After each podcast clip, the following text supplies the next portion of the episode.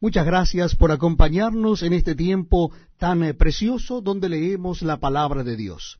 Les invito a que busquen en el Nuevo Testamento la carta a los Hebreos. Estamos leyendo la carta a los Hebreos y hoy nos toca leer el capítulo 10. Carta a los Hebreos, capítulo 10. Dice así la palabra de Dios. Repito la cita bíblica, mientras tanto usted busca en el Nuevo Testamento de la Biblia el capítulo 10 de la carta a los hebreos. Porque la ley, teniendo la sombra de los bienes venideros, no la imagen misma de las cosas, nunca puede, por los mismos sacrificios que se ofrecen continuamente cada año, hacer perfectos a los que se acercan. De otra manera cesarían de ofrecerse pues los que tributan este culto, limpios una vez, no tendrían ya más conciencia de pecado. Pero en estos sacrificios cada año se hace memoria de los pecados, porque la sangre de los toros y de los machos cabríos no puede quitar los pecados. Por lo cual, entrando en el mundo, dice, sacrificio y ofrenda no quisiste, mas me preparaste cuerpo, holocausto y expiaciones por el pecado no te agradaron, entonces dije, He aquí que vengo, oh Dios, para hacer tu voluntad, como en el rollo del libro está escrito de mí. Diciendo primero, sacrificio y ofrenda y holocausto y expiaciones por el pecado no quisiste, ni te agradaron, las cuales cosas se ofrecen según la ley. Y diciendo luego, He aquí que vengo, oh Dios, para hacer tu voluntad. Quítalo primero para establecer esto último. En esa voluntad somos santificados mediante la ofrenda del cuerpo de Jesucristo, hecha una vez para siempre. Y ciertamente todo sacerdote está día tras día ministrando y ofreciendo muchas veces los mismos sacrificios que nunca pueden quitar los pecados. Pero Cristo, habiendo ofrecido una vez para siempre un solo sacrificio por los pecados, se ha sentado a la diestra de Dios, de ahí en adelante esperando hasta que sus enemigos sean puestos por estrado de sus pies. Porque con una sola ofrenda hizo perfectos para siempre a los santificados. Y nos atestigua lo mismo el Espíritu Santo, porque después de haber dicho, este es el pacto que haré con ellos. Después de aquellos días, dice el Señor, pondré mis leyes en sus corazones y en sus mentes las escribiré. Añade, y nunca más me acordaré de sus pecados y transgresiones. Pues donde hay remisión de estos, no hay más ofrenda por el pecado. Así que Hermanos, teniendo libertad para entrar en el lugar santísimo por la sangre de Jesucristo, por el camino nuevo y vivo que Él nos abrió a través del velo, esto es, de su carne, y teniendo un gran sacerdote sobre la casa de Dios, acerquémonos con corazones sinceros, en plena certidumbre de fe, purificados los corazones de mala conciencia y lavados los cuerpos con agua pura Mantengamos firme sin fluctuar la profesión de nuestra esperanza, porque fiel es el que prometió. Y considerémonos unos a otros para estimularnos al amor y a las buenas obras, no dejando de congregarnos como algunos tienen por costumbre, sino exhortándonos y tanto más cuando veis que aquel día se acerca. Porque si pecáremos voluntariamente después de haber recibido el conocimiento de la verdad, ya no queda más sacrificio por los pecados, sino una horrenda expectación de juicio y de hervor de fuego que ha de devorar a los adversarios. El que viola la, la, ley de Moisés por el testimonio de dos o tres testigos muere irremisiblemente. ¿Cuánto mayor castigo pensáis que merecerá el que pisoteare al Hijo de Dios y tuviere por inmunda la sangre del pacto en la cual fue santificado e hiciere afrenta al Espíritu de gracia? Pues conocemos al que dijo, Mía es la venganza, yo daré el pago, dice el Señor. Y otra vez el Señor juzgará a su pueblo. Horrenda cosa es caer en manos del Dios vivo.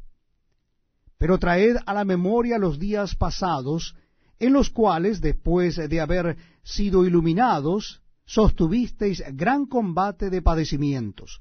Por una parte, ciertamente con vituperios y tribulaciones fuisteis hechos espectáculo, y por otra, llegasteis a ser compañeros de los que estaban en una situación semejante.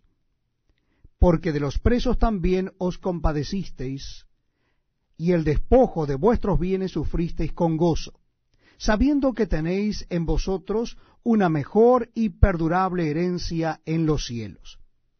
No perdáis, pues, vuestra confianza, que tiene grande galardón, porque os es necesaria la paciencia, para que habiendo hecho la voluntad de Dios, obtengáis la promesa.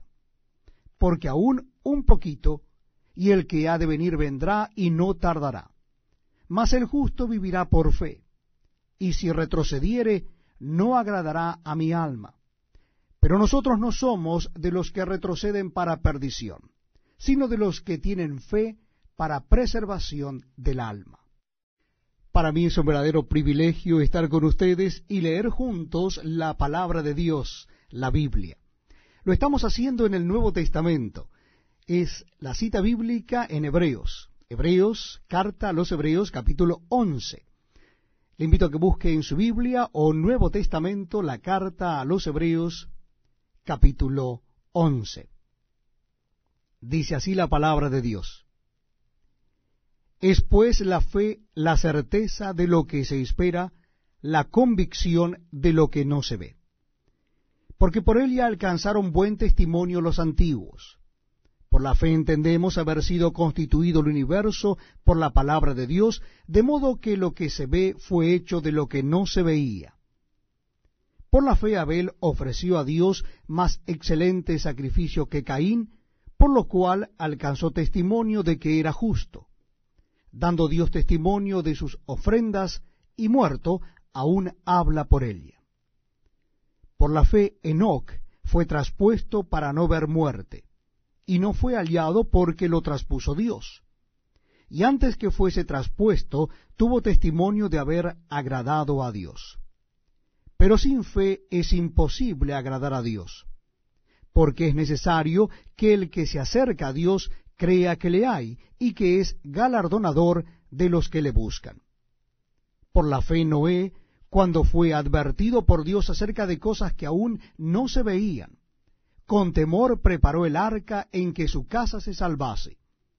Y por esa fe condenó al mundo, y fue hecho heredero de la justicia que viene por la fe.